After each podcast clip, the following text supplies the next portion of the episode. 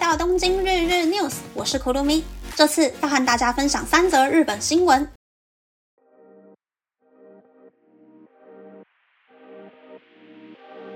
第一则新闻是京都市首创 Akiyase 空屋税法案得到政府同意通过。京都市内可居住的住宅不足，为了让拥有空屋的屋主为了避税而尽速出租或是卖出房屋，京都市严拟在二零二六年以后增加征收空屋税。空屋税的正式名称是非居住住宅利用活用促进税。除了空屋，平时没人居住的别墅也要缴交空屋税。会依据房屋的建筑与土地价值决定税金，估计税金将会增加成房屋固定资产税的一点五倍左右。但建筑与土地价值太低的房屋或是古迹建筑，则不算在空屋税的范围内。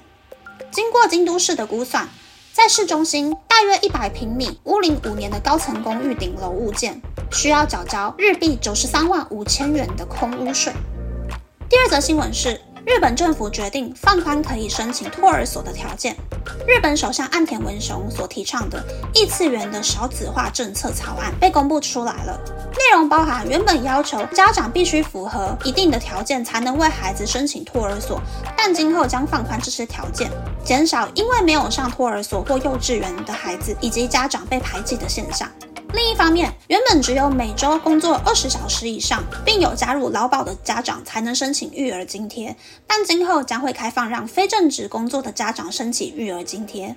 第三则新闻是，东京和北海道的地价涨不停的理由是海外投资炒房。在东京都足立区的 Ayasaki 林濑车站周边。比起十年前，地价上升了大约百分之六十。某个在车站前预计二零二五年完成的建案，两房一厅，大约七十二平米的物件，开价在日币九千多万元。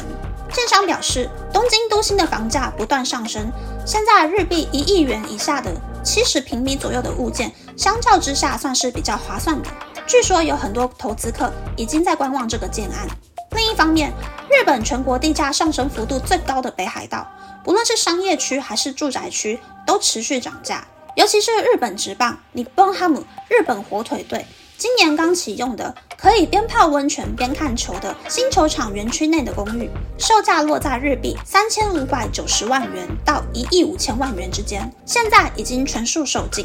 球场附近的商业设施才一年地价已经上升了百分之三十，邻近的札幌市地价也上升了百分之十五。相关人员表示，来自东南亚的投资客喜欢这附近的环境，大量购买这附近的物件，导致涨价。以上是这次和大家分享的三则新闻。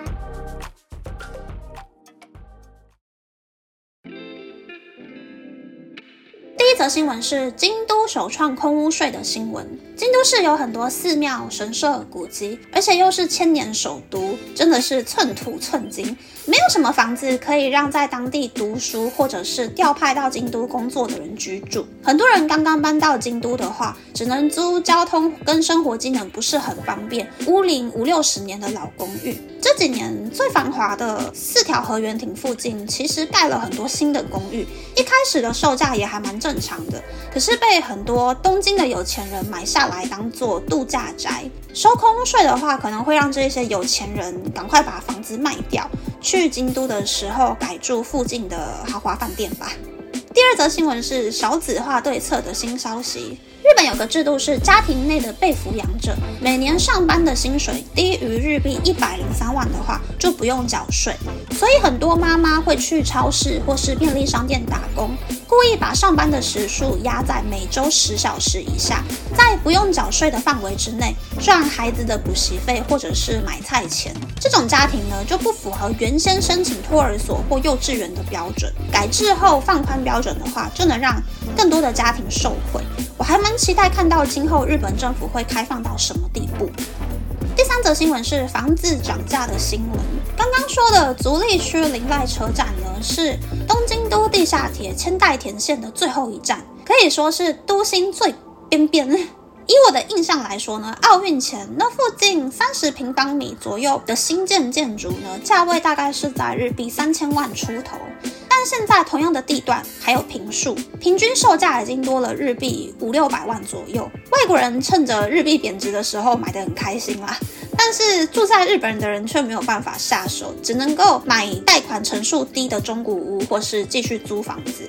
那其实，在奥运之前呢，如果在东京都买单人住的公寓套房，贷款、管理费还有每一年的税金加起来，其实跟在外面租房子整套的费用算下来是差不多的。所以日本人如果有心想要买房子的话，其实还蛮简单就可以买到的。但是疫情之后，很多人的收入下降，就算想要买房子，银行贷款的审核门槛变高，所以很难贷到理想的金额。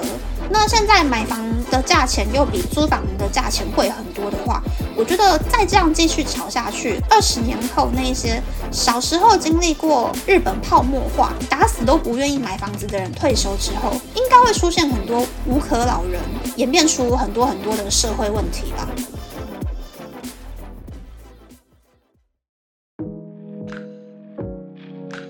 接下来想要和大家分享关于 My Number Card 的话题。之前跟大家说，我不是很想要申请 My Number 健保卡，但是我已经申请好了。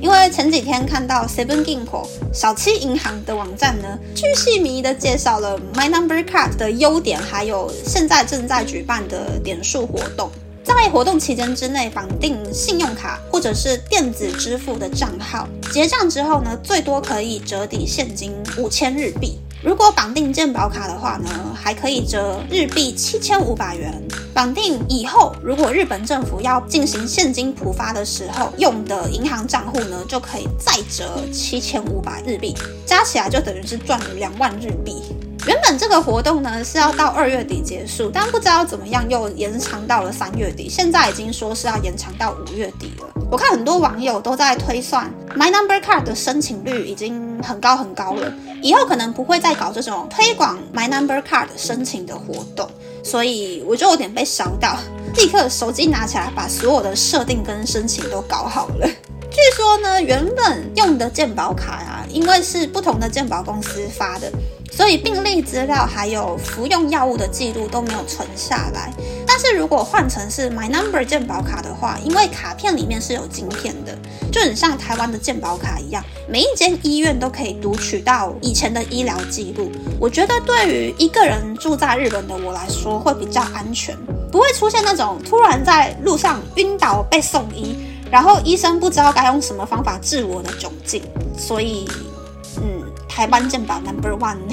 听说以后还会再把税务系统跟 My Number 系统连起来，让 My Number 成为万用身份证，用手机 APP 就可以完成所有的设定。那我是希望日本政府可以赶快把每一个自治区的政府系统通通都串联起来。第一个是可以不用跑到很远很远的以前住过的公所去排队办资料，另外一个是如果全部都可以在网络上面解决的话，我觉得对于现在工作都很忙碌的大家，应该是会很方便的。